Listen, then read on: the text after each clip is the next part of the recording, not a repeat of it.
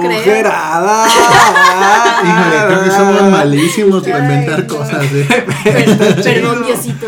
El niño Dios está llorando. Está llorando profundamente. No puede ser.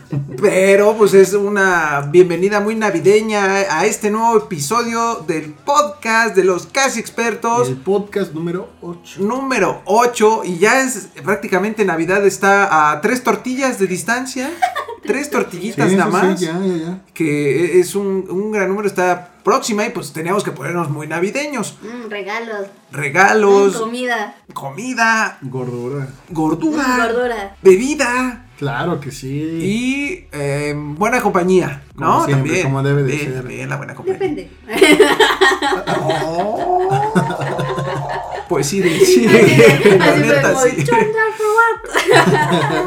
Sí, la verdad, sí. La neta sí, y eso sí, el postre, siempre hay postres, ¿no? Como Mm, debe de sí, ser. postre. Mm, galletitas, este. Mm. El pan de, pan de frutas. Niño envuelto. niño envuelto. Pancito de Eh, fruta. ¿Cómo se llama Mm, eso también? este, Mm. ensalada de manzana, por Ensalada de manzana, me fascina ensalada de manzana. Ensalada de zanahoria también. ahí con mi novia hacen una ensalada Un de manzana. cheesecake. Uy, cheesecake. Qué rico. Ay, El- el- a mí me va a tocar hacer un cheesecake con mermelada casera. ¿Lo vas a hacer?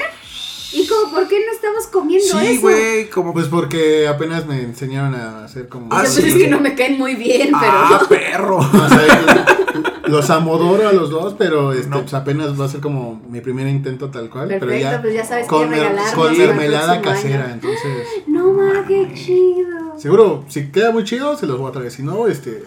No, pues que- también, a ver. a ver, tú échalo para que lo probemos, ¿no? bien, perfecto. Y pues, antes que nada, feliz Navidad. Feliz Navidad porque ya está próxima de lo que estamos comentando. Sí. Feliz El Navidad. lunes, el lunes, si están escuchando esto en El viernes que sale. viernes o, el sábado, domingo, prepárense porque pues viene la comedera, ¿no? El lunes en la- por la noche, este, feliz Navidad a todos ustedes. Eh, muchas gracias por apoyar este proyecto. ¡Feliz Navidad! Eh, y les mandamos un gran abrazo a todos. Y un beso en su pedorro. no mames.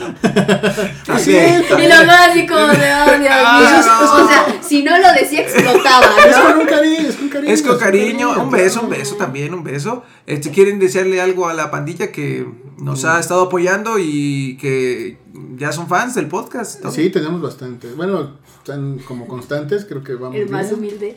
Sí, sí, sí. El más, sí, tenemos bastantes. Vamos muy bien, muchachos. Gracias por todo. Este, felices fiestas. Beban un chingo, coman un chingo. Pues miren qué chido que no nos terminan escuchando solamente nuestras mamás.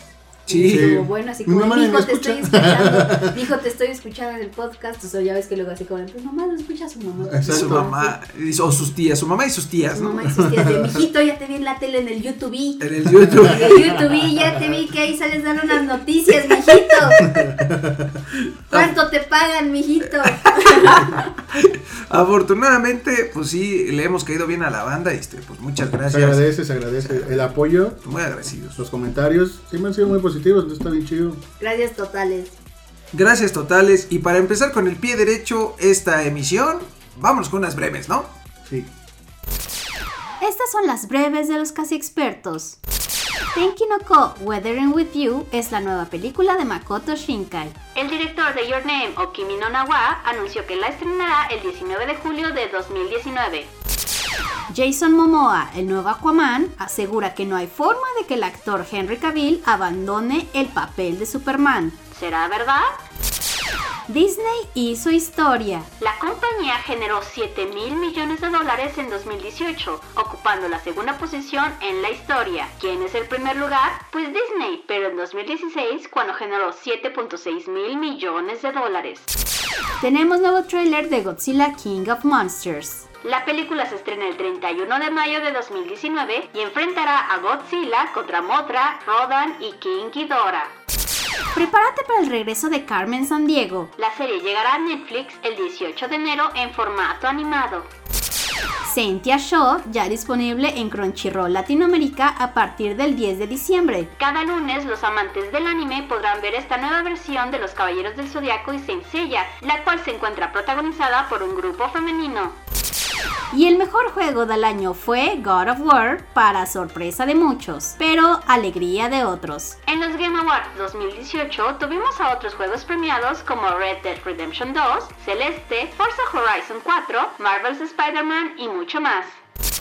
Mortal Kombat 11 es una realidad. Durante los Game Awards se confirmó que la próxima entrega de peleas se estrena en PlayStation 4, PC, Nintendo Switch y Xbox One el 22 de abril de 2019 tendremos nuevo anime de Ghost in the Shell. La nueva serie estará disponible en 2020 y a través de Netflix y reunirá a dos creativos, uno de Ghost in the Shell Standalone Complex y Appleseed. La animación lleva por nombre Ghost in the Shell SAC 2045. La noticia del mes no puede ser otra que trailers para Avengers 4 o mejor dicho Avengers Endgame. En el trailer vemos a un Tony Stark dando un emotivo mensaje para la película que además adelantó su estreno para el 26 de abril de 2019. ¿Cansado de las series comunes? Entonces no te pierdas American Gods, cuya temporada 2 estrena el 10 de marzo de 2019. Titans ya tiene fecha de estreno en Netflix. La serie, que es una exclusiva de DC Universe en los Estados Unidos, llega a Netflix en México el 11 de enero de 2019. Los rumores eran ciertos. El actor Jake Gyllenhaal será quien interprete a Misterio en Spider-Man Far From Home. El actor lanzó un video en Instagram donde se sorprendía al enterarse que él no encarnaría al héroe arácnido.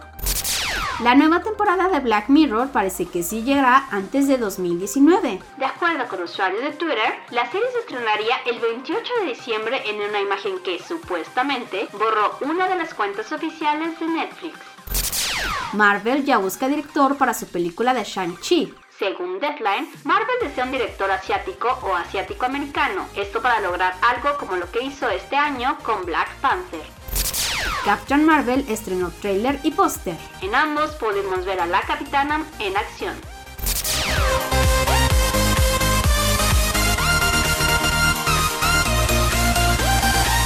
Y ya estamos de regreso, que afortunadamente pues el año termina, pero la información no para y seguimos teniendo pues cosas que contarles. Pero antes de eso, amigo, hay que presentarse porque no nos presentamos. Oye, sí cierto, qué mal educados. Momento, ¿qué hacen aquí ustedes? ¿Y ustedes qué son? y hoy, y hoy me voy a presentar, voy a presentar a nuestro amigo siempre, anfitrión, el que empieza esta conversación.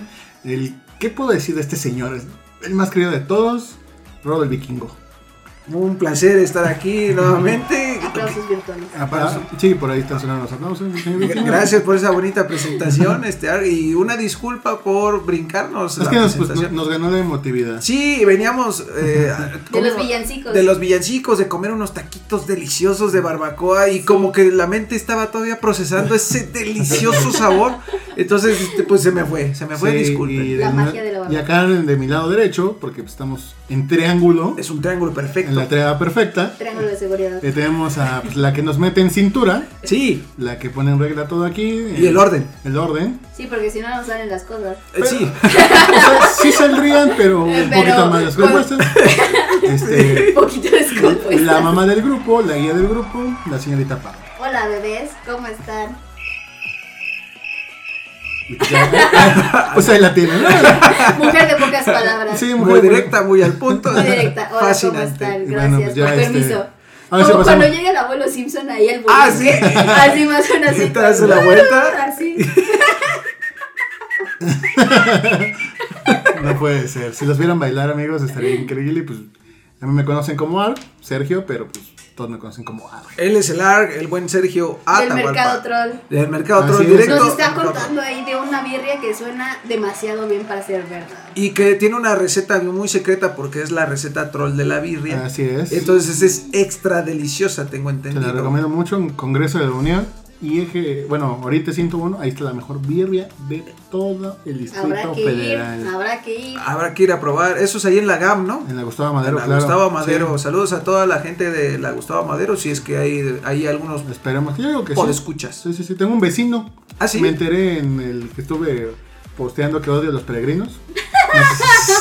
me, me cagan los El peregrinos. más lindo. Sí, y este, me comentó un tipo que somos vecinos de la misma desgracia. Entonces, Órale. saludos al amigo. Órale. Órale. Pues saludos a- al amigo Y de ahora sí vamos a las noticias, amigo. Pero vamos a comentar las noticias, que la primera de ellas es pues que nos llega el primer el primer adelanto, el primer avance oficial de Avengers 4 y hasta el nombre Endgame. Así es, amigo. ¿Y cómo, cómo lo vieron? A ver. Nomás lo estuve esperando por semanas, semanas. Los arcs del mundo fueron felices. Sí, claro que sí.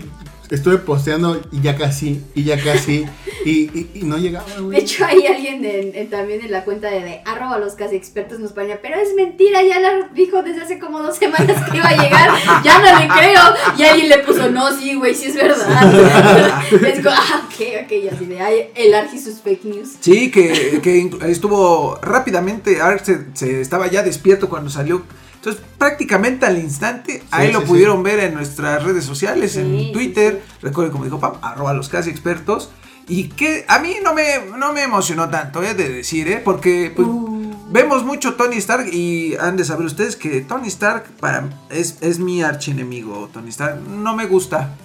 Por, pero el de, el personaje en sí. El personaje. O el de no, aquí no, no, eh, el personaje. Ah, no me cae bien el güey. O ¿Por sea, qué? eh, es que es un alcohólico. ¡Ay! Primero es. a- oye, ¿qué, qué- qué- qué? ¿Qué sí que traes contra los, contra nosotros, digo, contra los alcohólicos? Perdón, pero pues tienes una botella ahorita en tu lado. No, está cerrada, está cerrada. No, mira, eh, está, es muy metiche y está, eh, está metido en cosas como la muerte del Cap, en su Claro, momento sí. con Civil War, este, en la creación del Hulk, También. que eso se revela ahí en, en el arco de este ori- Original Sin. Pero fue su papá, ¿no? No, fue él. El que creó la sustancia. No, no, no, el es que ¿no? él, él como es mamón, Ah, ya, como es mamón Tony Stark, claro. eh, recalculó la fórmula del Bruce Banner. Mm, Y, y él se dio cuenta que iba a explotar, porque recuerda que explota esta cosa gamma y pues de ahí sale el Hulk. Entonces, dice, bueno, ahorita le digo y se pone a pistear. Y cae de borracho y nunca le dice al Bruce Banner. Sí, sí. Entonces- el mejor amigo Tony. Exacto. Para mí es mi exactamente. personaje favorito, la verdad. Muy bien, Muy bien. directo, sin-. ¿Quién sabe por qué? Sí, ¿quién sabe? ¿Quién sabe? No soy, ni, no soy ni borracho ni mamón. Dicen que uno de repente, de repente como que se refleja. ¿no? Ciertas a veces. Bueno, a veces. me falta este, pues, la millonada, que yo creo que estaría bien chido. Detalles. Eh, Detallito, Detalles. detalles más, detalles menos. Pero este, a mí te digo, no me gustó tanto porque quería ver un poquillo más y creo que lo que nos mostraron, pues sí es una parte proporcional y justa para un avance, Claro. pero 30 segundos son del pinche Tony Stark diciendo, este, pues estoy aquí perdido, manda ayuda. Auxi, ayuda.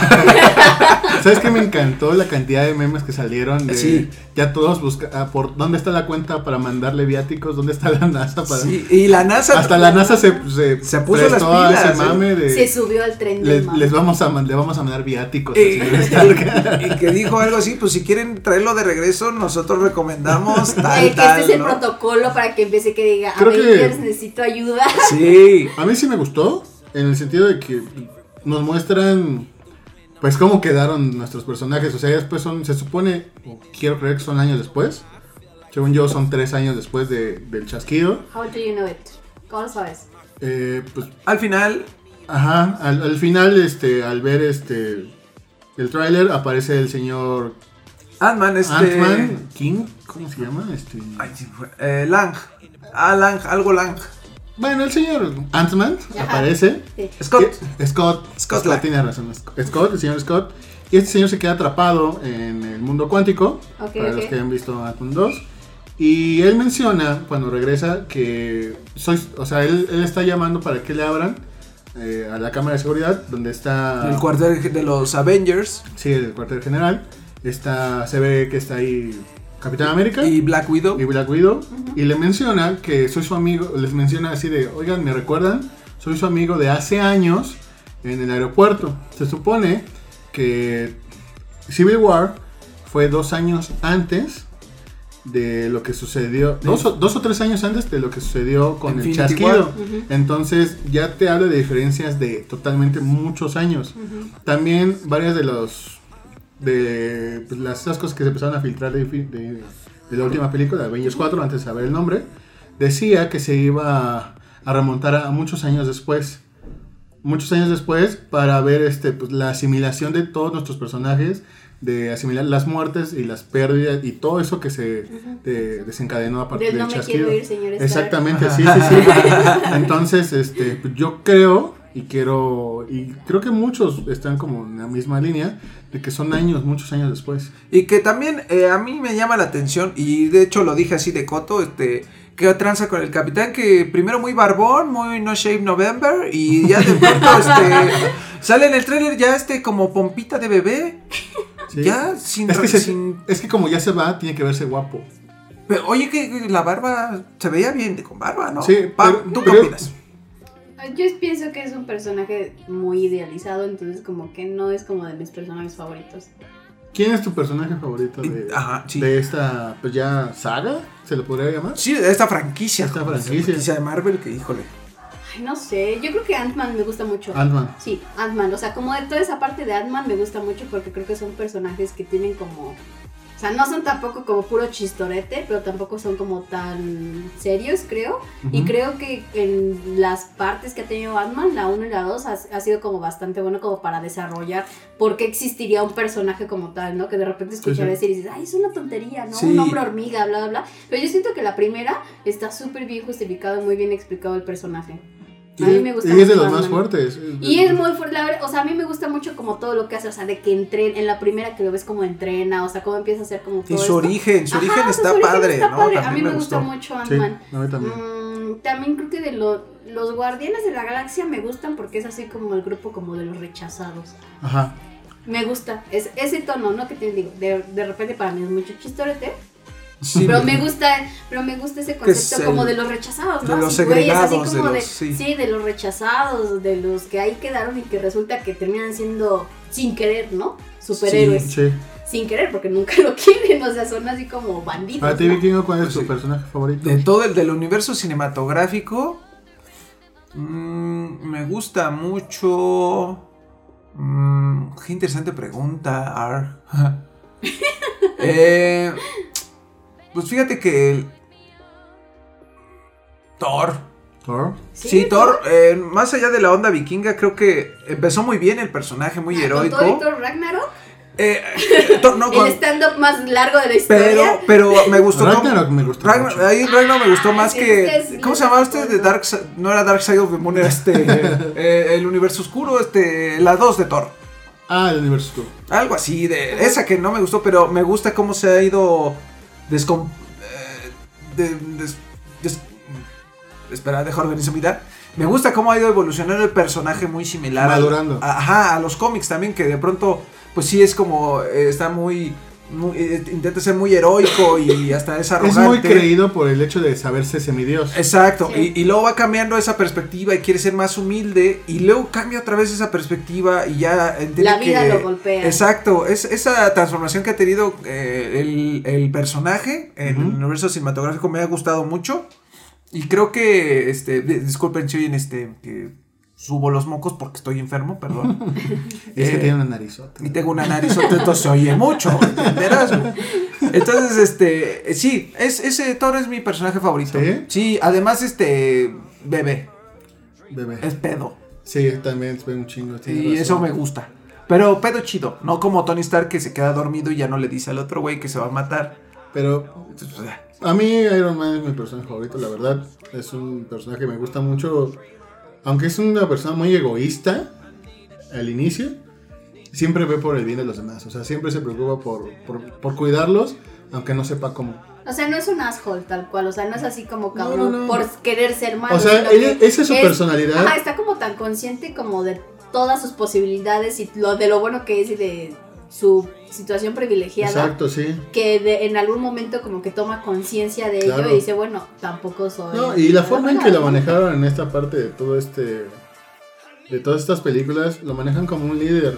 Es, si, si Iron Man no estuviera, eh, no estuviera tan bien armado esto, porque es el que le da como la pauta para que se confronten entre ellos, pero al mismo tiempo también se unan. Para que provoque esta parte de. sí, que le hablen, que contacten al CAP. eh, Exactamente, o sea, sí hay como es como, es un pegamento esencial ahí Iron Man. O sea, yo sé que Capitán, Capitán América es el líder nato tal cual del, del grupo, porque hasta él lo dicen en la película, ¿cuál fue? En, en Era de Ultron. Ajá. Él, él no es el cap- él, él no es el jefe, sino es el que paga todo, nada más. Ajá, exacto. Ese, ese chiste, entonces creo que pues, sí tiene razón. O sea, él complementa de cierta manera ese, toda esa parte de toda esa parte de liderazgo, pero él, él no lo lleva. O sea, sí lo necesitan, pero prefiere mantenerse como en esa línea de no quiero ser el, el mandamás, ¿no? Y creo que por eso le dan tanto peso en este tráiler. O sea, es un personaje que...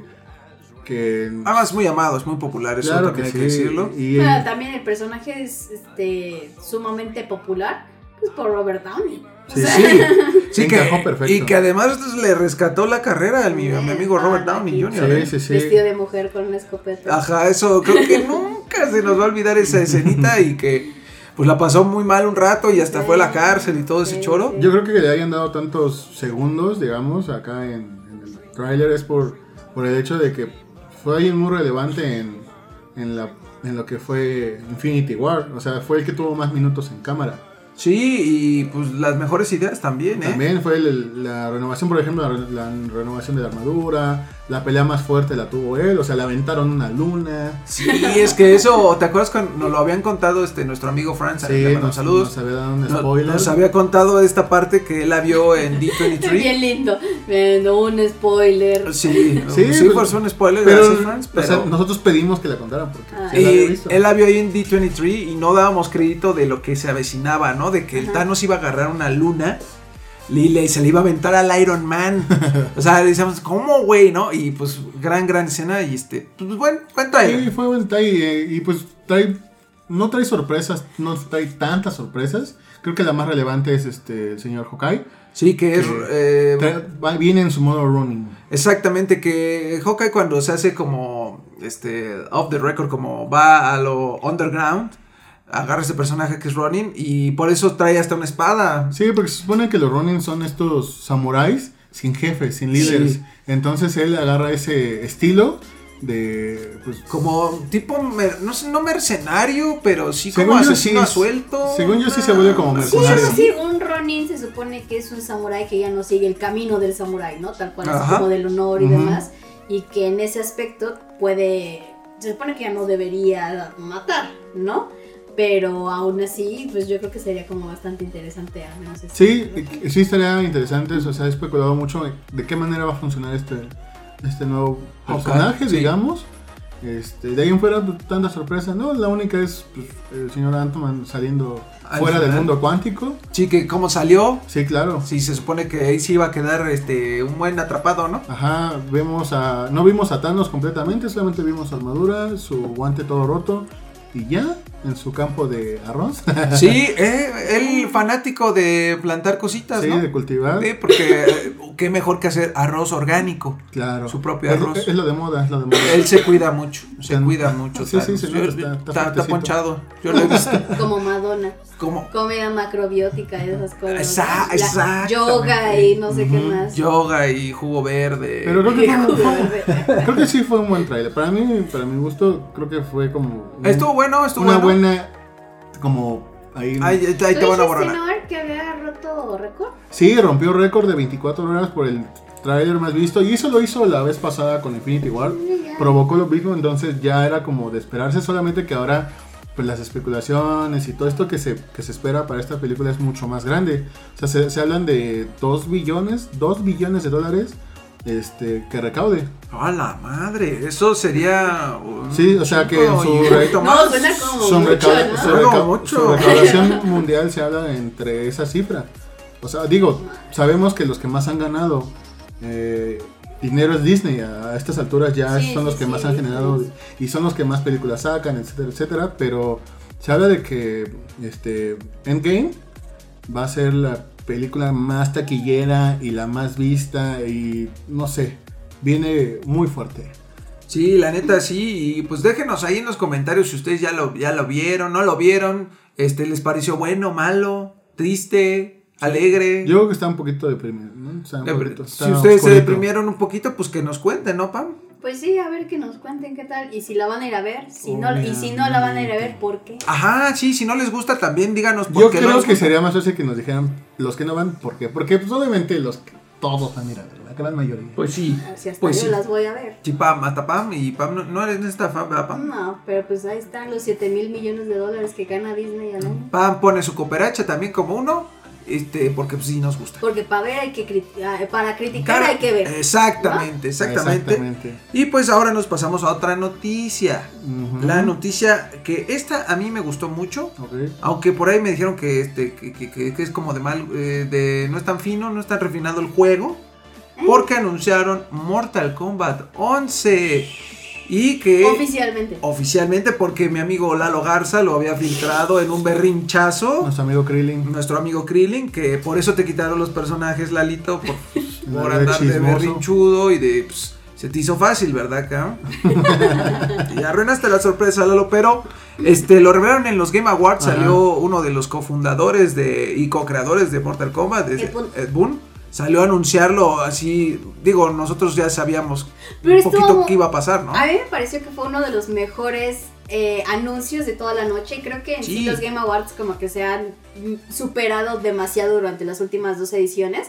Porque además estaba, iba a mostrar como una categoría, ¿no? Iba a dar un premio. Iba a dar unos nominados. Entonces cuando era- sale así como la cortinilla de que los nominados son, entonces ¡pum! De repente sale ahí un, algo que rompe la pantalla. Entonces como que rompió, digamos que ahí como la cuarta pared. Y ahí empieza como la animación, ¿no? Empieza así como el trailer y todo el mundo así como de, wow, ¿qué está pasando, no? Ey. Y ya luego cuando vemos de repente ahí sale Raiden, entonces Y ya con Scorpion, y que le pone Scorpion. Una santa madriza Sí. que esta historia se va a poner muy buena, Como pa. los vemos X-Rays, ¿no? También. Exacto, un poquito. Dije, ay, dije, como que esta ser la evolución Mm. de los X-Rays. Digo, no se ve como tan como tan estático. O sea, me gustó que fuera como una este, animación un poquito más elaborada, porque Sí. también tuvo como interacción con ciertos este, elementos que veíamos ahí en el, en el escenario. Ujú. Entonces sí, sí me hizo muy chido.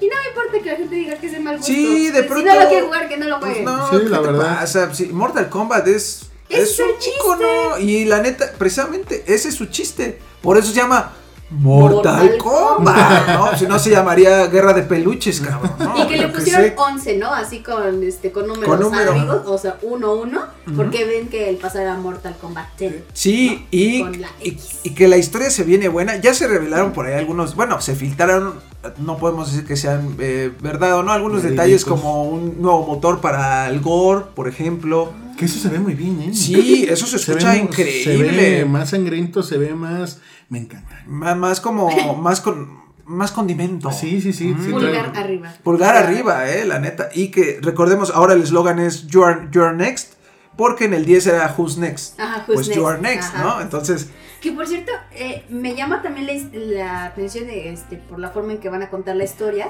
porque la, la campaña este, del pasado estaba bien, estaba muy larga. Sí. Y la verdad es que fue un- creo que es la mejor historia que ha tenido Mortal Kombat en, este, en toda su franquicia. Estaba muy padre, me gustaba eso de que fueran los hijos los que empezaron, los que se- fue como, pues, funcionó como presentación para los hijos, que te dio también como el cambio de que, ah, mira, de- años después, fulanito y fulanita tuvieron una hija, y pues aquí está la Cassie Cage, y, ¿no? de- Entonces, y eso ya no funcionó, además. sí, entonces, estaba así como medio de telenovela, pero a mí me pareció que estaba muy bien escrito. Sí. Estaba divertido, creo que estaba muy divertido. divertido. Estaba Y además daba como muchos highlights para todos los personajes. O sea, todos tenían algo que hacer, Sí. algo que aportar. Un porqué. Sí, y, un porqué, y momentos eh, en, bueno. en los que revelaban ciertas cosas de su pasado, de cómo los y hijos, por así como ejemplo. interacción, ¿no? Así como Sí. de, oye, tú y mi papá, que no sé qué, y Ajá, te voy a enseñar, y bla, bla, bla. O sea, las combinaciones que de repente ves, ah, bueno, esto de Cassie Cage, ah, esto es como Johnny Cage, pero esto también tiene de Sonia, y como Eh. que también puede ser como combate Sí, sí, sí. cercano. Y Sí, que desde el, desde el 9 empe- arreglaron todo el desmadre que tenían en la historia del 9. Ay, sí, qué Cuando bueno. Raiden decide regresar en el tiempo Ajá. y arreglar el, el Mortal Kombat y todo. Sí. Eso estuvo padrísimo. Me y que gustó mucho ese juego. ahora en el 11 eh, vemos ahí como una, a una diosa con una especie de reloj, con el reloj de arena. Ajá. Entonces probablemente, y además porque en el video este de presentación, matan a Scorpio, Raiden mata a Scorpion. Y, re- re- Y regresa. aparece un Scorpion Scorpion viejo, viejito. clásico, Ajá, sí, sí, sí. y de pronto sale esta señora con el reloj, entonces pues te da a entender que va a haber Juego de tiempo. Exacto, Sí, y, que recordemos que en el 10 eh, Raiden se hace malo, Sí. porque decide que está harto de, de intentar proteger las cosas de manera como pasiva, Ajá. como ponerle un conjuro a las cosas para que no, no, tiene un conjuro, entonces ya no lo pasa el conjuro. Así como de ya, pero se Eso vaya al diablo. se da ya, cuenta que eso como que darnos". no sirve y dice, Nel, yo voy a agarrar y me los voy a agarrar tus chingadas. Sí. Y por eso, o sea, por eso es este Raiden oscuro. Y por eso no, sa- no sabemos por qué en sí, pero, Pero pues, la se verdad es que lo han hecho muy, muy, muy bien. O sea, NetherRealm ha adoptado la franquicia de una gran forma, especialmente que respeta como esa violencia y el hecho de que sea también un juego como muy vasto, porque debemos también de recordar que el pasado tuvo un buen de DLC, que tuvimos Sí. ahí hasta el Depredador. Oh, Que está bien OP, no mames, personajes una pe- Jason. Su cabeza ya casi topa con las mi, barras mi- ahí mi personaje favorito ahí es Jason y Leatherface. Leatherface, Sí. que también. Ahora dicen que va a llegar Spawn, por ejemplo, de ah, sí, eso suena increíble. Y sí, que- Iría de la mano con la próxima película de Spawn. Ta- exactamente, A lo que ya mejor es también que lo utilizan ahí el como- Jimmy Fox va a ser el, el- el Spawn, ¿no? Sí, Jamie Foxx. El Jamie Foxx. Entonces, eh, viene todo muy increíble. Yo creo que es un gran momento para que llegue Mortal Kombat 11. Sí, Y sí. llega muy rápido. Sí. Llega muy rápido. O sea, y la neta ya eh, se estrena en abril, el 22 de abril. el 22 de abril. Regalo de cumpleaños antes de Avengers. Que platicamos de que llega como para todo, ¿no? PlayStation Sí. 4, PC, Xbox One y Oh, Switch. sorpresa, Switch. Sí. Que seguramente se va a ver pues, con una calidad un poquito menor o un muchito menor a lo las otras versiones. No sabemos qué tal se vaya a jugar. Este, no estoy seguro, a mí los Joy-Con del Switch yo- no, están muy chiquitos. no puedo- Sí, lo cierto es que creo que para jugar juegos de pelea o así como que necesiten ese tipo de combinaciones, sí les recomendaría que tuvieran un Pro Controller. Sí, sí. Porque si no, como que pues nomás no. Se pierde algo en, en esta transición. La verdad es que Sí. ya, bueno, ahora que jugamos Dragon Ball Fighters este, es. en Switch, eh, aquí en el foro, eh, el- a mí me pusieron una santa chinga, este, el Easter egg y aquí el ARC que... Tampoco es tan complicado. ¿no? No, no, bueno, pero discúlpame, con nuestro control yo sí me defiendo porque le agarro más la onda. Pero es que aquí no, no, no me, no me hallo y pues bueno, Sí, Yo- de echar la reta con, con Ryo es lo que ahorita me, se me emociona un poco. saludos a Redo. Sí, saludos al amigo Ryo, que es el. Para mí es de los mejores jugadores de peleas que conozco. Sí, muy bueno, eh, muy, muy buen nivel. ¿Y creen que Lalo Garza tenga alguna consecuencia, alguna complicación? Yo leí que no, porque hasta ese momento él no había firmado ningún acuerdo de privacidad. Entonces, Ah. Es como si a ti, por ejemplo, te rechazan de un trabajo y tú vas y dices, ah, no me hicieron de tal trabajo porque tal y tal. Pero es Ah. como estás en ese proceso y si no has firmado nada, Libre de. eres, de- eres Libre libre. de culpa. El detalle es que filtraste un juego del cual todavía no. Nadie tenía idea. Nadie, o sea, nadie, nadie, nadie, nadie. Fue una O sea, buena sorpresa, ¿no? salió Creo que fue una buena México. sorpresa, ¿no? Sí, sí, la neta, sí nadie se lo esperaba. Ah, Sí, yo no. Digo, más allá de que a mi amigo lo filtró o no, pues nadie se esperaba escuchar de Mortal Kombat pues tan pronto, ¿no? Porque ya salen cinco, bueno, ahorita todavía es diciembre, pero ya prácticamente cuatro, En meses. Ahorita que me acuerdo también anunciaron, digo, saliéndome un poquito de Mortal, anunciaron Team Racing, ¿no? Crash. Ah, Team Crash Racing. Team Ah, Racing sí, también sí, regresa, sí, Y sí, se ¿eh? también. precioso, oigan. Así de, ah, Sí, no, aquí en, en nosotros, pues a los tres, ¿no? Nos encanta. Sí. Claro unas sí. Ah, como claro tres, sí. cuatro horas de reta, así, muchísimo a la semana de Crash Team Racing. sí. Creo que muchos se quejaron que en la versión que salió remaster de, de Crash. Ay, bueno, No a ver, tú dime, ¿cu- ¿cuánto la disfrutaste? O sea, obviamente se disfruta, pero sí la carrerita. Sí. No, man, no, no, no, no, no. Ah, tiene un montón de problemas con la caja de golpes, especialmente el primero. Hay unas partes que se ponen, son insufribles. O Sí. sea, son demasiado complicadas, pero por el hecho de que no hicieron unas No cosas muy bien bien en la geometría y se pone muy Sí, de pronto crees que ya Sí. llegaste a la plataforma y es No que llegas. no llegas. Sí, no. o luego no, no. ya, este, ¿cómo se llama? Sientes que no, no llegaste y ya estás encima, así como que... Sí, no, es frustrante, es Sí. frustrante. A mí no me gusta. El primero tiene muchos problemas de eso. El Ojalá 2 y de- el 3 sí están como mejor trabajados. Pero el primero, o sea, termina uno llorando Sí. sangre en lugar de llorar de felicidad. Sí, la verdad sí me costó Sí, un ratito. O sea, me acostumbré otra vez como al método porque pues Crash era de los juegos más complicados, según yo, del- Eh, Yo también estaba De la pensando, dije, ¿cómo jugamos de la vieja escuela. Pues sí era complicado, pero nos gustaba. ¿Y lo dominamos? Sí, tengo un amigo que lo acabó, bueno, aquí, el, nuestro easter egg de aquí No. y, y otro de mis compas, una semana lo acabaron. ¿Por qué no tienen otra cosa pues que sí, hacer? Sí, yo me quejé. Oye, saca ¿qué? la basura ahorita. Ahorita Oye, tienes voy- que ir a trabajar ahorita. Mañana. Sí, mañana. Oye, no que ibas a lavar, ahorita lo lavo. No, que no quieres venir a cenar, me duele la panza. No, gracias. No, ma, una semana, o sea, de verdad, los que, que nos comenten ahí si lo han jugado, cuánto tiempo se han tardado en acabar y terminarlo al 100%.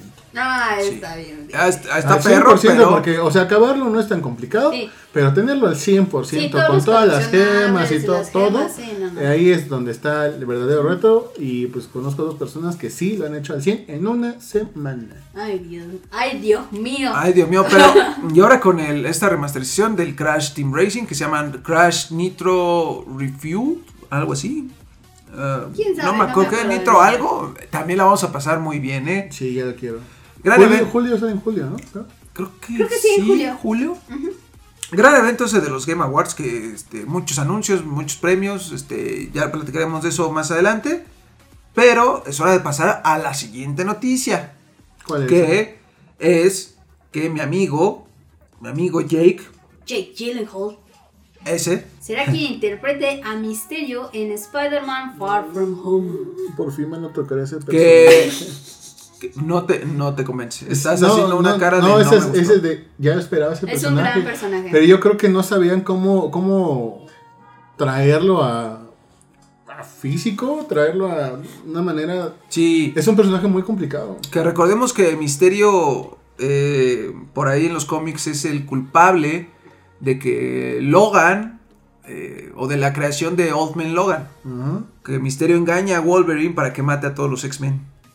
Oh, dale. Entonces ah, es cuando se unen todos los, todos los malos del universo Marvel y este y, pues se apoderan del planeta eh, eliminando a los superhéroes como son los X-Men y Wolverine queda muy traumado y por eso ya no usa las garras en, en ese cómic de Old Man Logan. Que es muy bueno, si pueden leerlo, échenselo. Es de Mark Un personaje muy complicado, muy este yo creo que es de los más complejos, ¿no? Sí, y que la neta, este, pues nadie se había atrevido a tocar. eh, a Misterio nadie. Es qué que- padre, ¿no? Es que creo que es por lo mismo, por lo mismo de que pues, toda la faceta que tiene, todos esos cambios, todo, todo eso que puede manejar, eh, es como manejar al modo Octopus.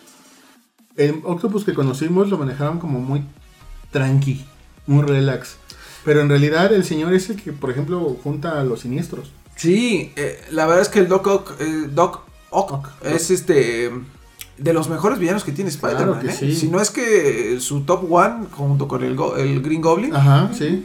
que la neta ese Doc Ock es el que le quita el cuerpo después, Sí. crea el Super Spider-Man, este es el que descubre qué es quién es Spider-Man y se va a meter ahí de ponerle una chinga a la tía May, de Sí, creo, sí, sí. creo, ¿no? en algún momento no sé si secuestra a Mary Jane. Ah, sí, Sí, es no, cierto, o sea, me acuerdo de esa también la- polémica. Así que como unos 3, 5 años más o menos. Sí, que estaba todo ese choro de Que cuando la mata, ¿no? Creo que mata- le mata a la tía May. Y se armó ahí como un, un merequetengue porque este, la gente no estaba tan conforme, no estaba tan contenta. No, no, nada de eso. Y, No, y, pues no. y- y- y gran, y ahora, ta- ahorita se viene el supi- eh, los cómics, una cosa que se va a llamar el superi- Superior este, Doc Ock, Ajá. y que es el Doc Ock de regreso joven, sin traumas, sin enfermedades y con los, los- los brazos de pulpo, Ujú. de ahí el nombre, pero no estoy seguro si ahora se va a hacer como un antihéroe o va a ser diciendo villano. Ojalá que no lo metan como antihéroe. Ojalá, porque como villano es bastante bueno. En la serie de esta.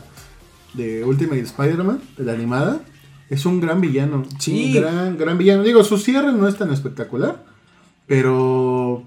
toda la faceta que manejan sobre él y su trauma con eliminar a Spider-Man, porque se vuelve un trauma.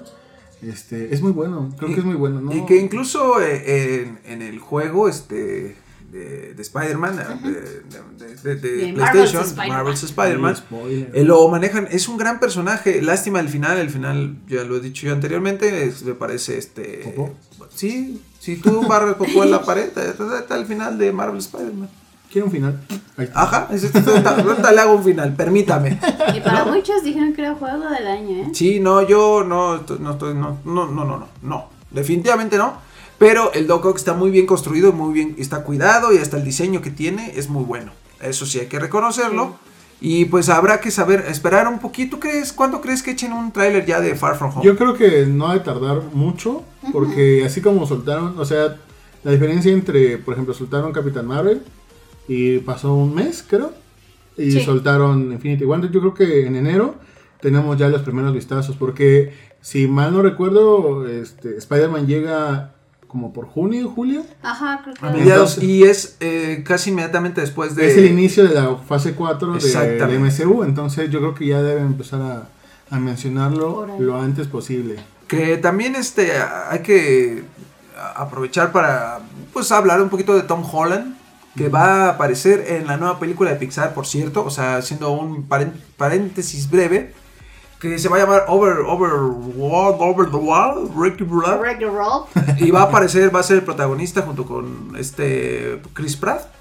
¿Ah, sí? Ajá, de la nueva película de Pixar, que nada más anunciaron el título, que se llama Overworld, algo de eso. Ajá. Entonces, pues qué bien que le vaya bien a este chaval, ¿no? Es bueno, es bueno, creo que fue un buen Spider-Man. Digo, a mí Andrew Garfield se llama. Andrew Sí, Garfield, el segundo. Me gustó, Ay, También también. me encanta. me gustó mucho, Me pero gustó mucho esas Sí, pero pues la cajeteó el muchacho, No, entonces cabrón, es que la segunda, todos los, super- los malos que salen ahí es O sea, Aquí se le ocurrió. Y tal, y por el Green Goblin, o el, no, pues que es el electro, ¿no? Es El ele- dentro del electro bien hecho con las nachas Ah, y, y el. Goblin, porque sale también ahí el, el Goblin. Mal hecho, Ay, muy mal hecho. horrible. y que no sé si, Ah. no recuerdo si es el Hobgoblin o el Green Goblin. Según yo es el Hob- El Hob, ¿ah? sí, Ajá. sí, porque el Green eh, trae toda esta vestimenta, entonces Sí, y es, no. el, y es el hijo, porque es su amigo. Exacto. entonces- Sí, Exactamente. aparte. No, malo, horrible, malo, horrible, malo. O sea, ellos muy bien, el resto una porquería.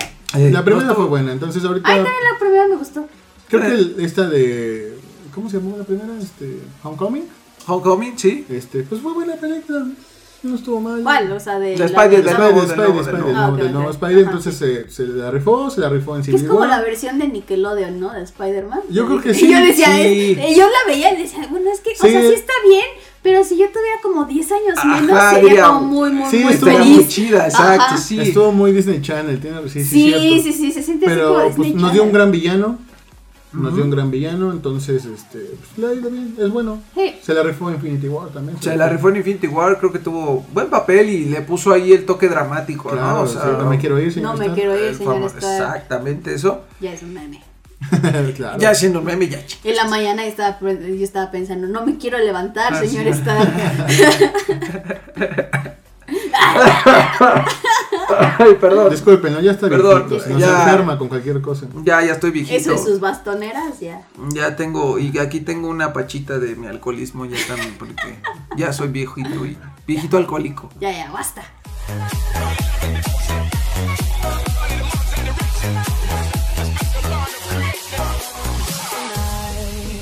by the water. She's gone astray, so far away from her father's daughter. Y bueno, ya estamos de regreso amigos y vamos a la sección favorita de todos de qué hiciste esta semana. Vamos a empezar con la señorita Pam Pam. Pues, ¿qué creen? Que era viernes en la noche y yo ya no me acordaba que iba a salir Aquaman. Entonces, la verdad, no, no sé si me hubiera ido a ver Aquaman, pero bueno, no importa. Ah, mira, llegó el, el señor del agua. Hola, señor del agua, ¿cómo está? Llegó el agüero. Don Gavino llegó. Gavino del Gracias, agua. Don Gavino. ¿Dónde se lo pongo? Aquí atrás de la cocina, señor. Gracias. Gracias. A- Acomódele de este lado, por Aquí. favor. Aquí, muchísimas gracias, Ay, lo don. que guste. Aquí tiene don Justino, le regalo un perrín. Gavino. Ay, nombre. Justino Gavino. Justino Gavino, eso es es lo que tú no sabes. Eh, pues sí, sí, al fin, después de muchas semanas, y que si el Romatón, y que si Roma en Los Pinos, y que si por qué no tenemos Roma en todos los cines de México, bla, bla, bla. Al fin se estrenó oficialmente Roma, la película más reciente de, del director mexicano Alfonso Cuarón. Y pues, me gustó.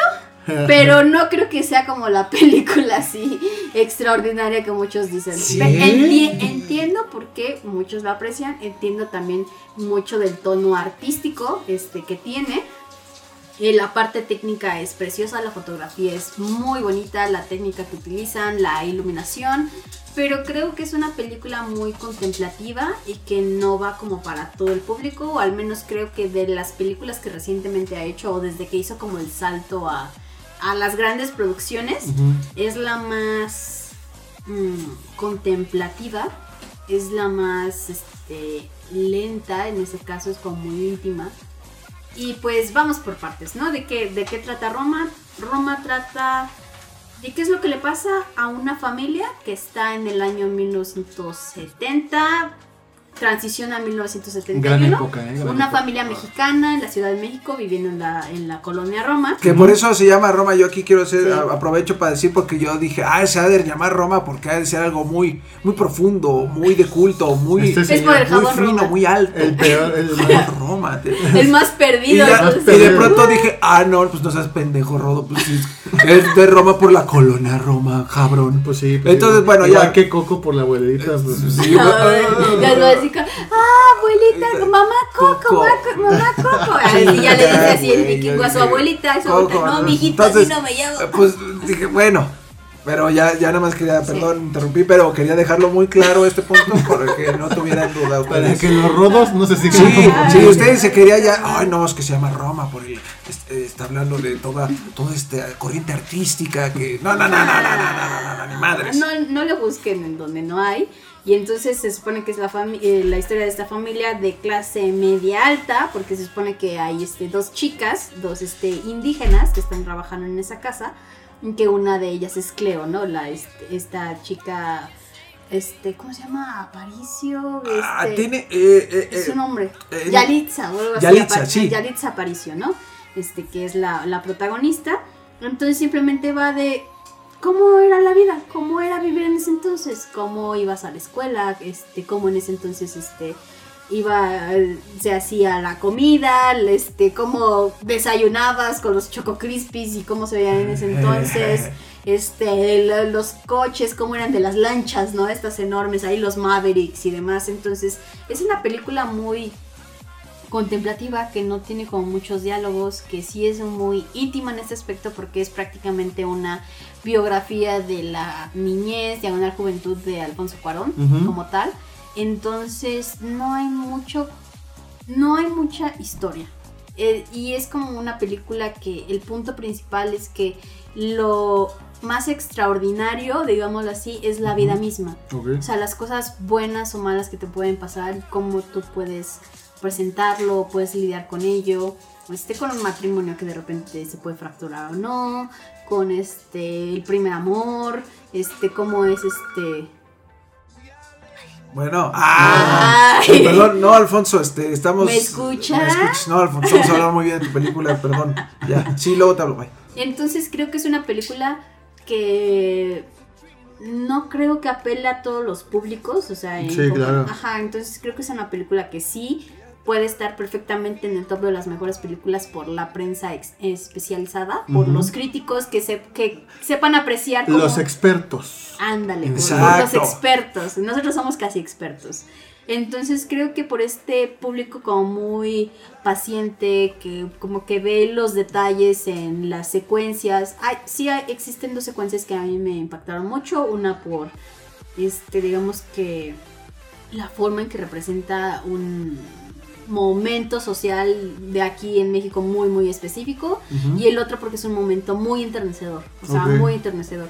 Pero prácticamente fuera de ellos, o sea, simplemente es como si estuvieras viendo una vida, ¿sabes? Es una vida, pero no es como que digas, o sea, no, no es que digas me aburre, sino que siempre estás como esperando ese momento en el que pueda como suceder quizás algo más. O sea, no es como que se sienta mucho como que primero, segundo y tercer acto, ¿sabes? O sea, como esa estructura como muy básica del cine, sino que siempre sientes como que esta es muy constante, es muy constante. Y como que tú de repente vas hilando las ideas, vas como uniendo las cosas, porque realmente los diálogos son inexistentes, o sea, inexistentes. Ok. Entonces, de repente es así como de, a ver, como, ah, no, ya entendí, ah, ok, entonces significa bla, Es muy bla. corporal. Ajá, es muy, muy corporal, muy contemplativa, muy contemplativa.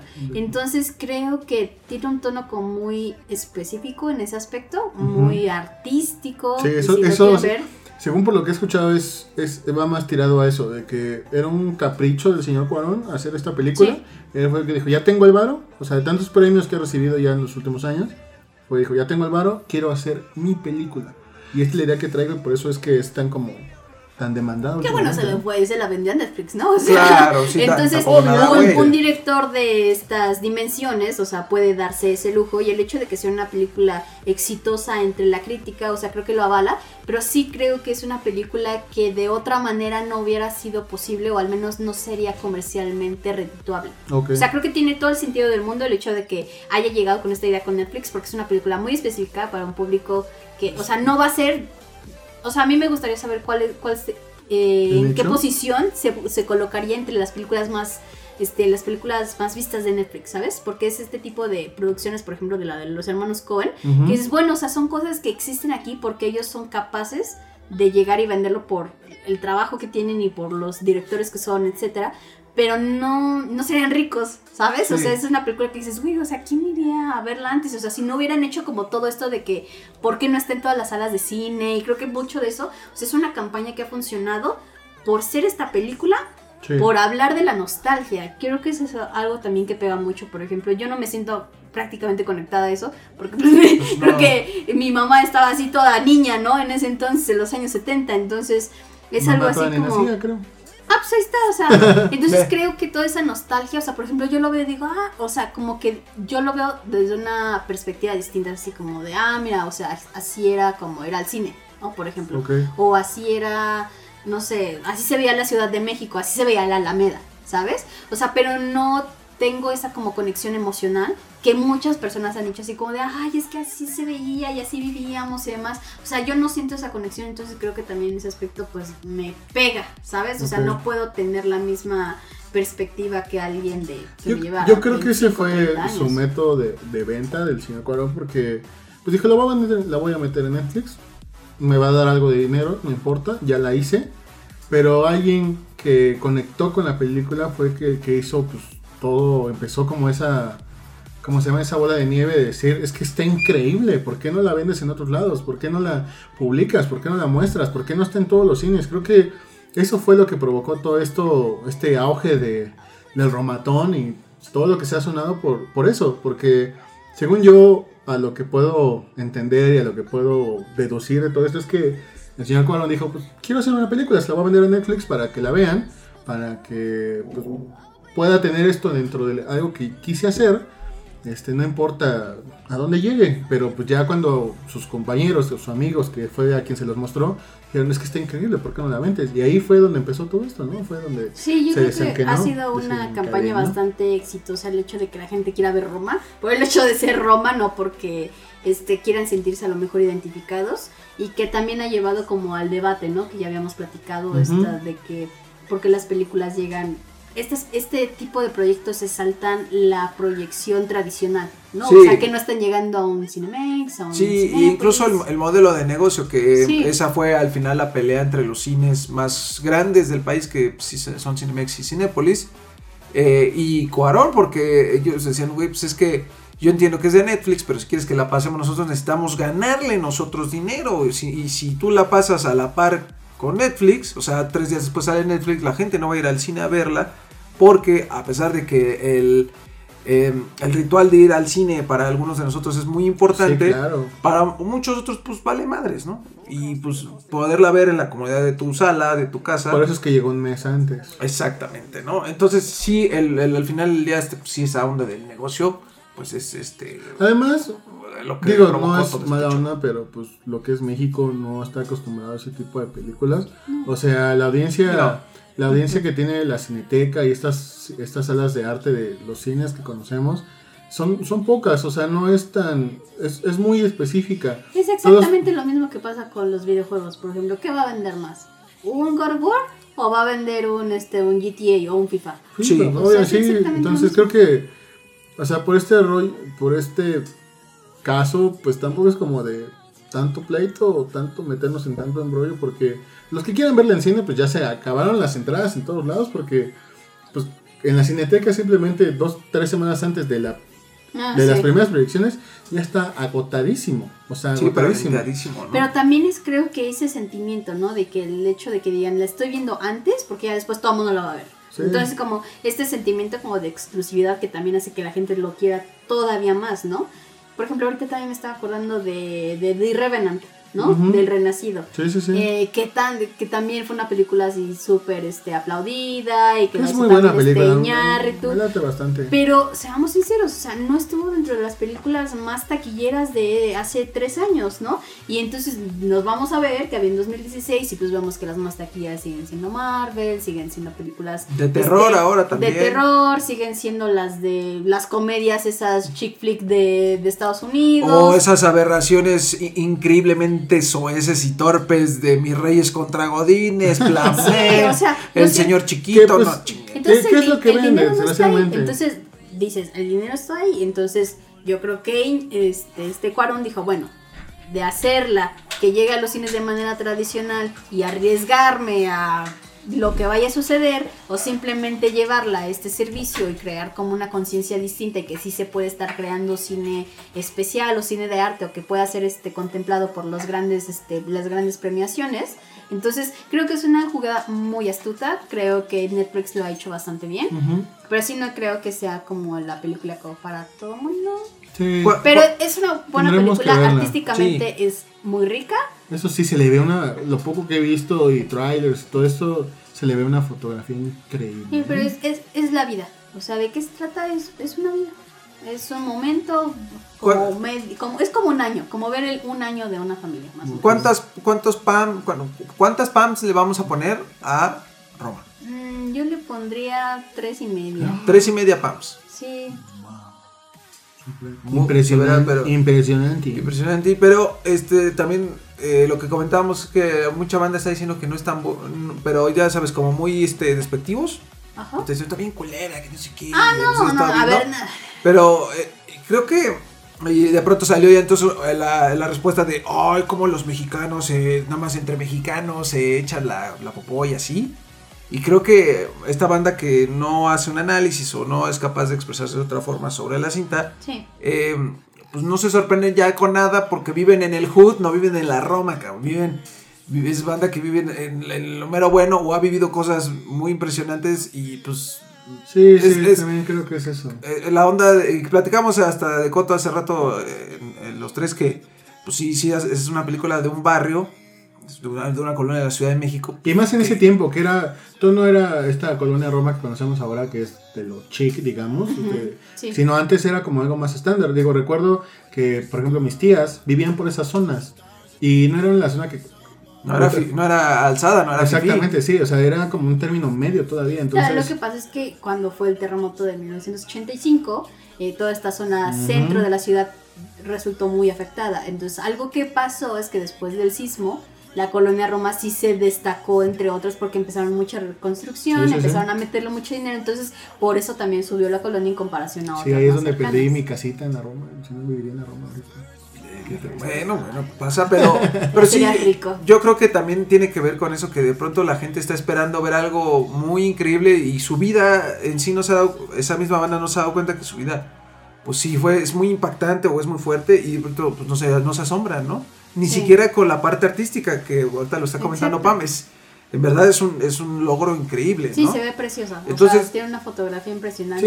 Sí, Creo- también yo digo, creo que cada quien debe tomar como su propio criterio porque Claro. si nos dejamos llevar por esto, hay personas que ni siquiera son críticos, ni siquiera son especialistas, ni siquiera se meten tan de fondo a este tipo de películas que son, llamamos de arte, y ya andan criticando, ya andan diciendo, no, pues es que es una mierda o algo el mira, estilo. el cine es el séptimo arte, ¿no? Sí, sí, sí. Pero el hecho de que sea arte no significa que sea arte bueno o arte... Sí, sí, hay arte bueno y arte malo, ¿no? Hay arte mediocre y hay arte impresionante, Claro. Sí, ¿no? claro. Y el chiste es que como tal, el arte debe de despertar algo en ti, debe ser una expresión exacto. humana. Entonces de es eso se trata y obviamente todo lo que tú tienes dentro y tu perspectiva de vida y lo que has vivido y el contexto social del que vienes y demás, va a infringir una, este, va a influir en lo que tú quieras decir de algo, no, o sea, de repente puedes ver algo, por ejemplo, muy violento y alguien que viene de un entorno muy violento a lo mejor le puede afectar Sí, y decir, gusta, no, a mí no me sí. gusta cómo está representado, Exacto. por ejemplo. Sí, no, y a lo mejor alguien que no, con- no viene de este contexto tan violento, por ejemplo, puede decir, ah, no, qué impresionante, Qué ¿no? chingón, No sí. sabía que esto existía, yo, no yo sé. soy de la idea que pues, se dejen llevar, ¿no? O sea, si la quieren ver, véanla.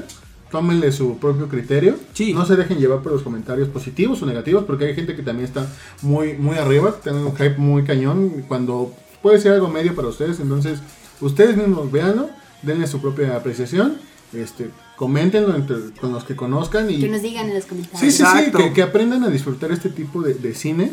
Eh, Nunca les va a hacer mal. No, no, no, es Salirse bueno. de su zona de confort. Exactamente, es, es algo que, que te va a ayudar a aprender a saber qué es lo que para ti es el buen cine.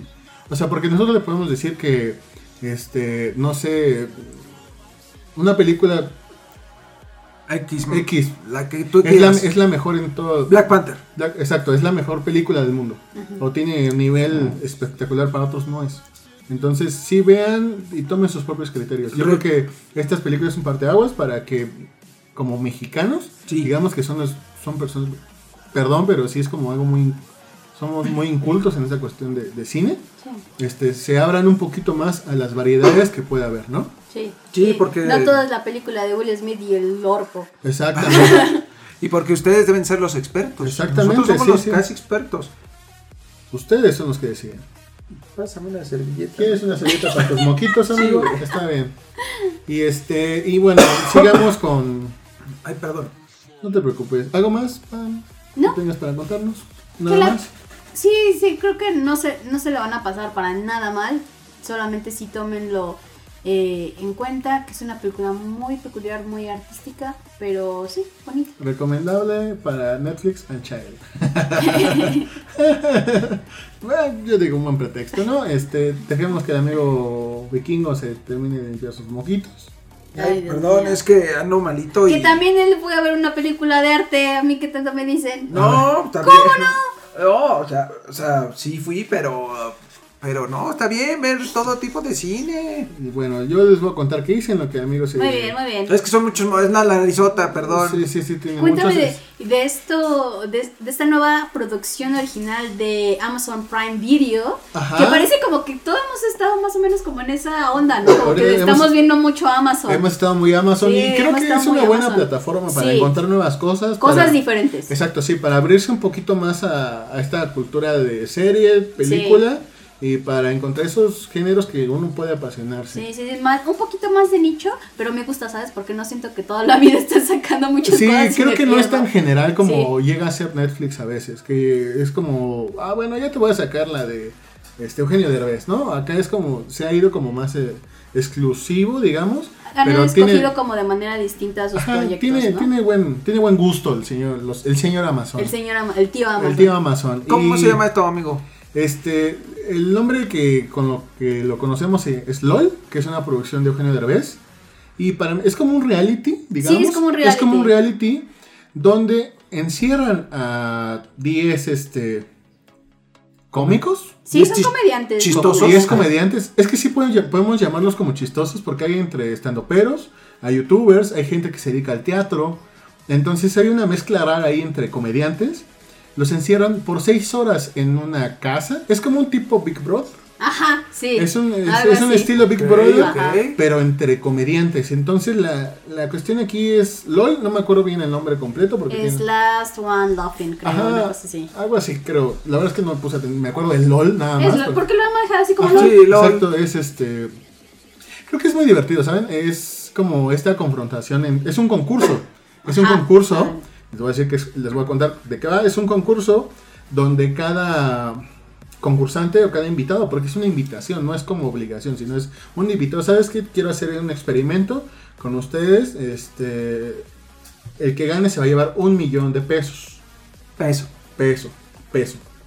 Cada, cada, cada participante va a entrar y va a llevar su cuota de que son 100 mil pesos. O sea, cada uno para entrar a ese experimento eh, son 100 mil pesos. ¿Para qué es esto? Eh, lo que provoca esto es de que la temática ahí es el, el que se ría pierde, tal cual. Y pues si ven esa ironía de pues, van puro cómico, ven Va a ser puro pura, pura gente cagada, la verdad. este, pues se van a van a pasar haciendo estupidez y media. ¿Y cómo no te vas a reír? Pues de esto va este programa, que es, este, si te ríes, tienes dos oportunidades para reírte, a la segunda te vas. Creo que es un- proyecto bastante interesante. A mí que me gustan mucho este tipo de personajes. Pero no es tipo guerra de chistes, ¿verdad? No, de no, a ver no, quién sí, se ofende más. Ajá, Sí, no, sí, sí, no, ¿sabes no. cuál es la, la- lo que lleva a esto? Que cada, cada personaje que está ahí adentro tiene su toque. O sea, antes si hay si hay este pene, si hay chichi, si hay. Oye, que está, creo que, ¿cómo se llama este? ¿La Chupitos o una cosa Está la así? Chupitos, es impresionante porque metieron a alguien de la comedia vieja. Sí, que ya es clásica. Es muy clásica. Están las- los nuevos, que son los estandoperos. Están este, una comedia más clásica, que son los teatrales. Ujú. Y, y los youtubers. Que O sea, súper bien el casting. creo que es- están bastante bueno. Creo que es bastante divertido. Para mí, eh, los personajes que están ahí adentro, yo los, los aprecio porque son alguien que me ha divertido. Está el Diablito. Está Escorpión. el Alex- Diablito con su- Ajá, exacto, con su voz peculiar, que es un chingaquedito. Me identifico mucho con él. ¿Sí? Sí, ese es un chingaquerito el señor.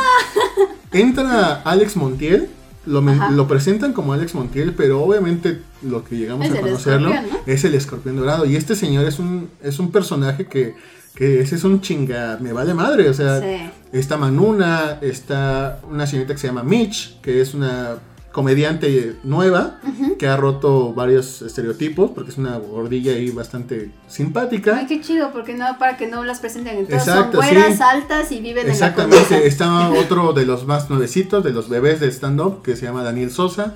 O sea, hay... Ay, chavo. me gusta un buen ese Entonces, de los creo chistes que- de las mamás. Sí, es bien cagado ese para, mi gusto está muy bien balanceado y eh, creo que esta interacción de ver a cómo, o sea, yo me estoy cagando de risa o, o me intriga en qué momento se va a reír alguien, o sea, cómo vas a hacer reír al otro. Entonces, esta serie, bueno, este serie, reality, programa, experimenta porque manejan que es su primera temporada, o sea, lo que dice que va a haber más. Puede, puede haber más. Ajá, Ojalá. este se lanzó este viernes y creo que está muy divertido, ¿eh? Se los recomiendo bastante a los que les guste este tipo de, de comedia, digamos que a veces hasta simple, porque digamos no van a ver la comedia más elaborada, sino aquí es quiero hacerte reír y voy a hacer una pendejada. Lo primero que se me ocurra lo voy a hacer, pero quiero que pierdas. Oye, ¿y cuánto duran los episodios? Los episodios son de 40 minutos, Ah, está 35, bien. 40 Ay, minutos. Muy, muy bien, qué Y bueno, no y veinte. Sí. Este viernes se lanz- bueno, el viernes pasado, este, se, se salieron dos. Este, este viernes que estamos lanzando se lanzan otros dos. Ajá. Eh, se, va- se dividió en, creo que se, por lo que leí son seis capítulos. Ok. No sé si son seis o vayan a ser diez, como... No, no sé en realidad cuántos sean, pero los dividieron en fechas. Entonces creo... A mí sí me hizo sufrir eso porque el segundo capítulo te deja intrigado de... Ajá. O sea, ya se empiezan a. empiezan a ponerse intensos porque tienen seis horas. Seis horas para eliminarse porque yo me quiero quedar con el millón. Obviamente te dan esta parte de decir, no, pues es que yo me tardé en juntar el varo para, pues. O sea, si lo pierdo, pues sí me va a doler, ¿no? O sea, son mis ahorros Ajá. y pues, güey, o sea, tal vez me haga falta, entonces no quiero perderlo. Entonces de eso va, creo que es una. ah, es una buena. Si se quieren reír un rato, si quieren ver algo diferente, porque la verdad es que es algo diferente, no me esperaba como algo de este estilo, vale la pena. Se lo recomiendo bastante. Es que chido que sean producciones originales y que no sean como una calca quizás de otras cosas que han existido. Ujú, exacto. Y, y que esté padre, ¿no? Y que sea como con talento de aquí. Y, Ajá. que- y bueno, y buen talento. Es totalmente ¿no? nacional. eh, obviamente cuando pues, muchos de mi generación, ¿verdad? Todos los millennials, desgraciadamente me tocó ser millennial, ¿verdad? Este, reconocerán algo que se llama Big Brother, se parece bastante, pero no va de esto, ¿no? O sea, se va de, pues, tengo que hacerte reír, compa, y perdón si, si digo lo que diga, no me importa, quiero hacerte reír. Entonces vale la pena, se lo recomiendo bastante, esta comedia, los personajes que están ahí adentro son bastante buenos. Y pues va a ser- es un buen rato. Muy bien, muy bien, pequeño Ark. Ujú. Muy bien, Arg. ¿Y tú ya acabaste con tus moquitos, Rob? Ya, ya puedo hablar un poquito más fluido. Este. un poquito más un fluido. poquito más fluido, pero poquito. Ok. Entonces, este, amigo, ¿qué hiciste esta semana? Yo fui al cine. Fui a ver una película de cine de arte, del llamado cine de arte, que le dicen, que se llama No te preocupes, este no irá lejos. El título original, aquí Pam nos hizo favor de colocarlo, Don't worry, he won't get far on foot. Que es una, es, eh, una película dirigida por Gus Van Sant Ok. y Ah, sí, mi amigo. mi amigazo Gus Van Compa, Sant. mi compa. Mi compa. Y mi íntimo, él sí es mi íntimo, eh, el, el actor, que sí es mi íntimo, es Joaquín Phoenix. Ok. Ah. Él sí es mi... Ayer piste con él, de hecho, te mando saludos, Joaquín. Gracias, gracias. Eh, que nos vemos el fin de semana. nos vemos el próximo fin. Este, normalmente jugamos dominó, dominó cubano porque a él le gusta mucho. Ok. No sé por qué cubano, pues le tendremos que preguntar a él. Pero es una película biográfica que habla de un caricaturista que se llama Callahan, Johan Callahan, que es un caricaturista parapléjico Sí, sí, que sí. murió en 2010. El señor es el que se accidenta, ¿no? Por, por Por, Por adicción, ¿no? Por adicción. Eh, Es, este. es- yo no conocía su trabajo, la verdad. No, no estaba yo al tanto. Y a partir de esta peli. Grandes, grandes caricaturas. Y. y la- porque las hacía. De, es un parapléjico y está dibujando. A lo mejor no es el mejor trazo, pero. Lo importante ahí es el chiste, porque él, eh, eh, sus caricaturas eran chistes, eran chistes que aparecían en periódicos, etc. Y son chistes bastante ácidos, algunos de ellos, y con mucho humor. Hay uno por ahí del Ku Klux Klan, De- que salen dos, dos güeyes del Ku Klux Klan, dos gordos, y están saliendo como de la casa y uno le dice al otro, adoro, como parecen sábanas lo que traen, le dice, adoro cuando salen de la secadora calientitas. No más. Ajá, que es como completamente opuesto a, a la, a la onda del Ku Klux Klan, ¿no? Estás viendo así como dos güeyes que dicen, ay, no mames, esto está calientito, cabrón, ¿no? Ah, Entonces, van por ahí sus chistes, mucha gente se ofendía con ellos. Y bueno, si pueden, si tienen la oportunidad, googleelo y cheque, denle una chiqueta a su trabajo, que es interesante. Pero la peli, eh, pues muy buena. Eh, esta, esta cinta, como decía, es biográfica y cuenta cómo eh, el señor Callahan pues, tiene un accidente y queda parapléjico y descubre a partir de los 12 pasos para dejar el alcoholismo. El, el- el- ¿cómo- cómo se- no es plan de los 12 pasos, es el... el los la 12 neta no sé. no soy alcohólica. Todavía no caigo en esos 12 pasos, la Ok. verdad. El este, método de los 12 pasos para dejar de beber. Ok. Eh, ya, ya la tiene, ya, los 12 ya. pasos de Yo vida. voy en el Dos- 2. 12, pasos, 12 pasos de vida, ¿no? También lo mencioné. Ajá, algo así es.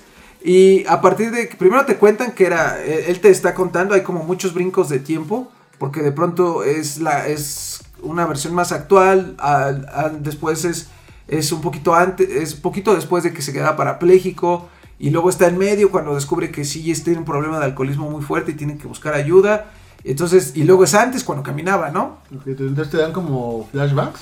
flashback, mucho flashback, y entonces está construida de una forma muy chistosita que tienes que ponerle bastante atención porque si no te puedes perder.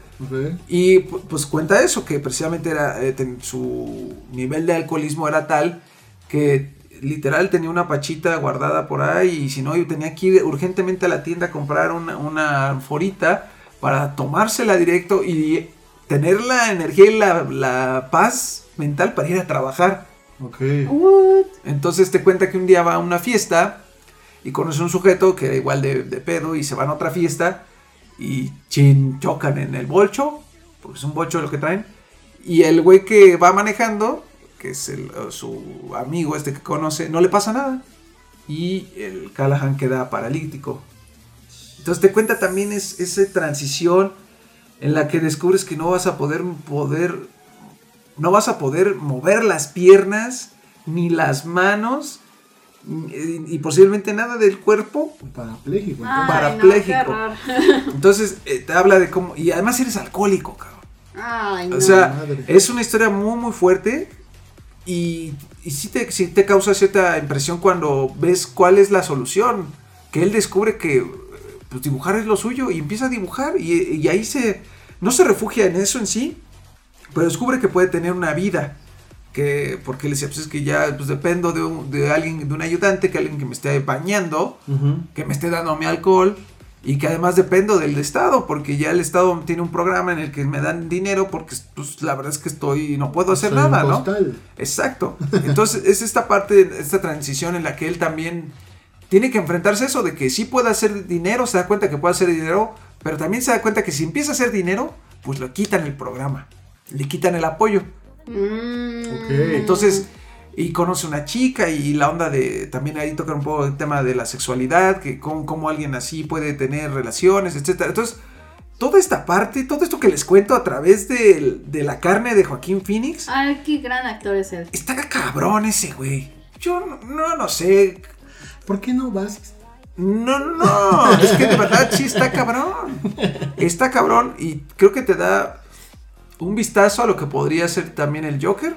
Que viene la pele del Joker. Yo sigo con mis dudas, la verdad. Pero, porque lo hace muy bien. O sea, primero, cuando es alcohólico, es alcohólico. Es. Cuando está en la transición, está en transición y está enfrentándose a sus demonios del pasado. Y ya que al final, que ya es una persona sobria, que hasta da pláticas de por cómo empezó a dibujar, pues ya es una persona contenta y se le ve la alegría. Entonces es una película muy padre.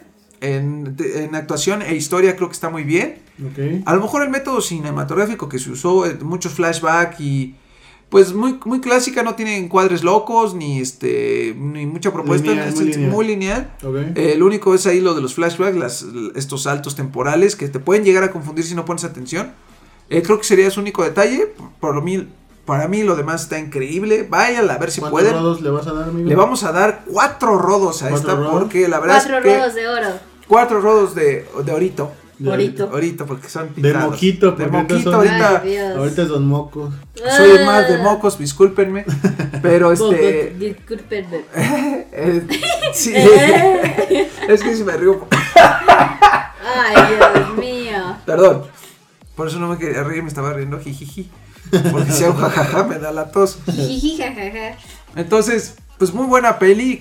Yo este, creo que vale mucho la pena que vayan a verla. Sobre todo si, pues, si tienen a lo mejor algún problema o algún pariente que tiene este, esta condición. Pues inténtenlo ayudar porque retrata muy bien el, el Es una nivel. enfermedad. Al final del día es una enfermedad. Exactamente. Y el, el grado de demencia, de- por así decir, que puedes Ujú. alcanzar siendo alcohólico. ok. Y cómo tu vida puede cambiar en, en un santiamén. Váyanla a ver, está muy, muy, muy buena. Eh, la pueden encontrar en, en las salas de arte de Cinépolis. Eh, no sé si está en la Cineteca, probablemente esté. Yo creo que sí. Entonces, si pueden acercarse a la Cineteca, que está padrísima. Sí. Este, Le voy a decir a mi amiga Noemi. saludos a la amiga Noemí. Sí, porque la otra vez me reclamó. Es que fui a ver con ella Wi-Fi Roll. Mm. Y ella es como mi. ella es como mi Benélope, ¿saben? Ah, ah, chiquita. Ay, ay. Sí, No, no es chiquita, pero esa, esa camaradería que puede haber. Ah, sí, sí, sí. Ella es, entonces, un saludito a arroba soy blue. ahí. Arroba soy Blue, la Noemi. Noemí la Bastida.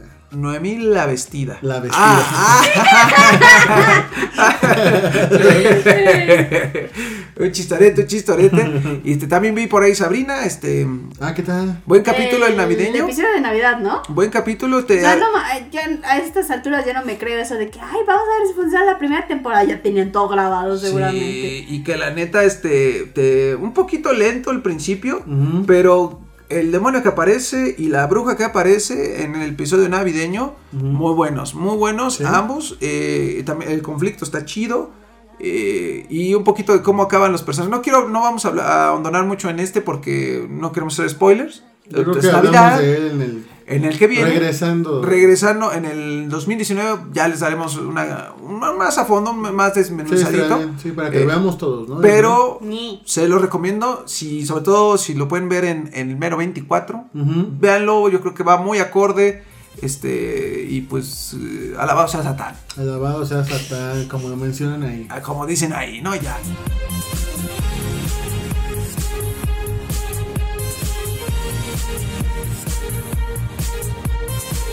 Amigos, ya estamos de regreso, y pero no tanto tiempo de regreso porque ya nos vamos a despedir.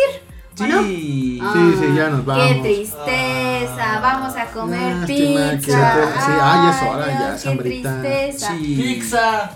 Pizza, dice ahí el easter egg. Ay, Pizza, vamos a comer Ay, Dios pizza. mío. Pizza. O pizza. se Pizza. Pizza. Eso sí ya es. O como, ¿cómo dijiste que habían es- escrito? Original con Original, eh, ahora que estuve ahí en el trabajo leyendo una- unos Emilios, este, llegó uno que decía original con H, chica. ¿Eh? No, nada. Pues así, Así ya va, ¿no? escuché, ya, ya, H. ya. Cinco minutos después. que, que incluso yo les comentaba ahí, este, si así lo escribieron, así se lee, y pues si no se entiende Ay, no, qué madres, oso, la neta. pues es su pedo No, de no, ustedes. no. Yo, yo no tengo nada que ver, pero... No, no, muy mal. Pero Pues- bueno, ya. De- Este es uno de nuestro penúltimo episodio del año. Del Sí, año, del del año, no se saquen de onda, no se saquen de onda, es del año. Sí, pues muchas gracias por habernos escuchado. A ver tú, querido vikingo. ¿quieres decir Muchísimas gracias, sí quiero felicitarlos a todos, desearles una muy feliz Navidad o muy feliz lo que celebren. Sí. Este, mandarles un Menos abrazo son grande. judíos. Me- menos son judíos, este, eso, pues, ellos. Yo te entendí jodidos. Grosero. No, no son jodidos, no hay No, ellos para- Ahí están los centros no festejan comunitarios.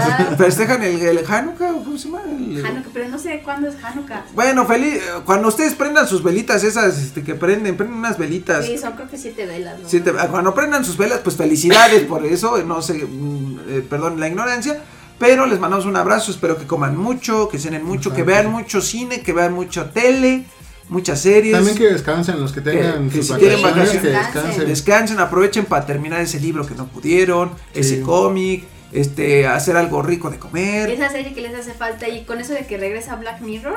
a- al pendiente, al Sí, pendiente. Ya ves, que, ya ves que el año pasado este salió creo que 29 o 30 de diciembre.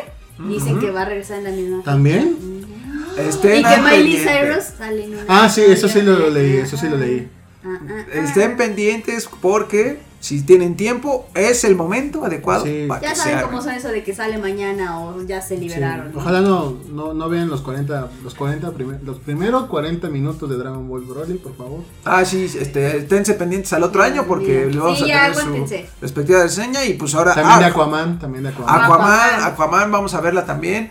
Eh, si es un Spider-Man. Aquacaos, pues también les diremos. Si Spider-Man es un Spider Caos, también les diremos. Ay, sí, dicen que es muy, Pero muy, muy, muy Yo lo buena. dudo, dicen que es lo mejor de animación de Marvel. Y dicen que, bueno, tampoco es como que haya mucho contra que. Sí. O sea, recordemos que ahí DC se los llevaba de calle. Pero dicen que podría ser incluso la mejor película de Spider-Man. Ah, madre de Dios. Yo digo que pues, sí, ¿eh? Ya veremos. Estén pendientes Ya del podcast de los casi expertos Ojalá. porque ahí les diremos ah, Este, pues igual, pásenla bien chido, beban un chingo, este, disfrútenlo, pásenla con su familia. Este, si no les caen bien, pues háganselo saber, porque pues es buena temporada para decir las cosas, ¿no? Sí, Este, no se guarden tanto tiempo. no tiene caso. Si al final del día los odian, los odian. Sí, creo que Navidad es el, el día más hipócrita del mundo, entonces... Oíste, Ah, güey. Ya con que dijeras, díganles la verdad El que les caen dulce, mal. ah, Eso era suficiente. Verdad, verdad, cabrón. ya me dejé llevar por el sentimiento. Cuídense mucho, gracias por todo y pues ahí seguimos en contacto. Sí, recuerden seguirnos en nuestras redes sociales, los casi expertos. Estamos trabajando para llegar a otras plataformas. Este, no se preocupen, escuchamos sus comentarios y créanme que el próximo año estaremos en sus audífonos desde el micro, el taller o la oficina. Así ¿por qué es. no? Así Eh, es. Un, un beso de parte de todos y este, pues adiós. Bye, bye. Ah. Adiós. Feliz Navidad, bye. Feliz Navidad.